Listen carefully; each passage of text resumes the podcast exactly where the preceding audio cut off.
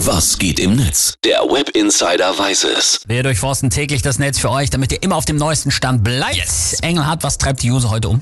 Es trennten die Hashtags Gasnotstand und Wärmehallen. Klar, nachdem Deutschlands größter Gasimporteur Unipa auch in finanzielle Schieflage geraten ist und äh, nicht klar ist, ob Russland nach den jährlichen Wartungsarbeiten an Nord Stream 1 auch das Gas wieder anstellt, da dämmert es auch wirklich jetzt so dem letzten Mensch, da könnte vielleicht demnächst eine ordentliche Energiekrise auf Deutschland zukommen. Es ist schon extrem, kaum ist die Sonne mal ein paar Tage nicht draußen. Selbst jetzt im Sommer denke ich sofort, uh, kalt Ja. in der Wohnung. Wie soll das erst werden, wenn es Winter wird, ne? Das stimmt. Ich bin auch jemand, der sofort friert. Also kann ich mir ehrlich gesagt gar nicht vorstellen.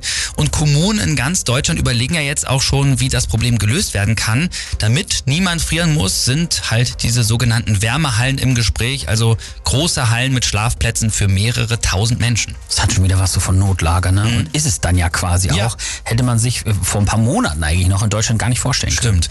Und aus dem Grund tippen sich jetzt halt die User bei Twitter und Facebook und Co. ordentlich die Finger wund.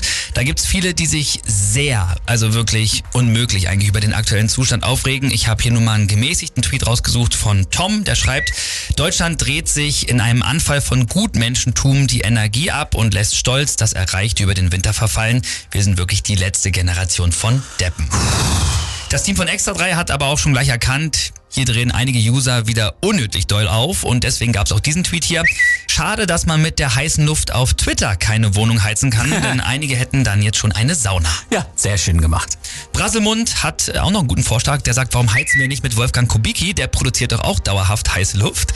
Und äh, der User Manolith twittert noch, Leute, ich habe damals verpennt, ein eigenes Covid-Testzentrum aufzumachen. Alle anderen haben sich eine goldene Nase verdient, aber nicht mit mir. Mein Keller steht schon frei, Heizung steht auf 5. Mal sehen, wie viel Kohle ich mit meiner privaten Wärmehalle machen kann.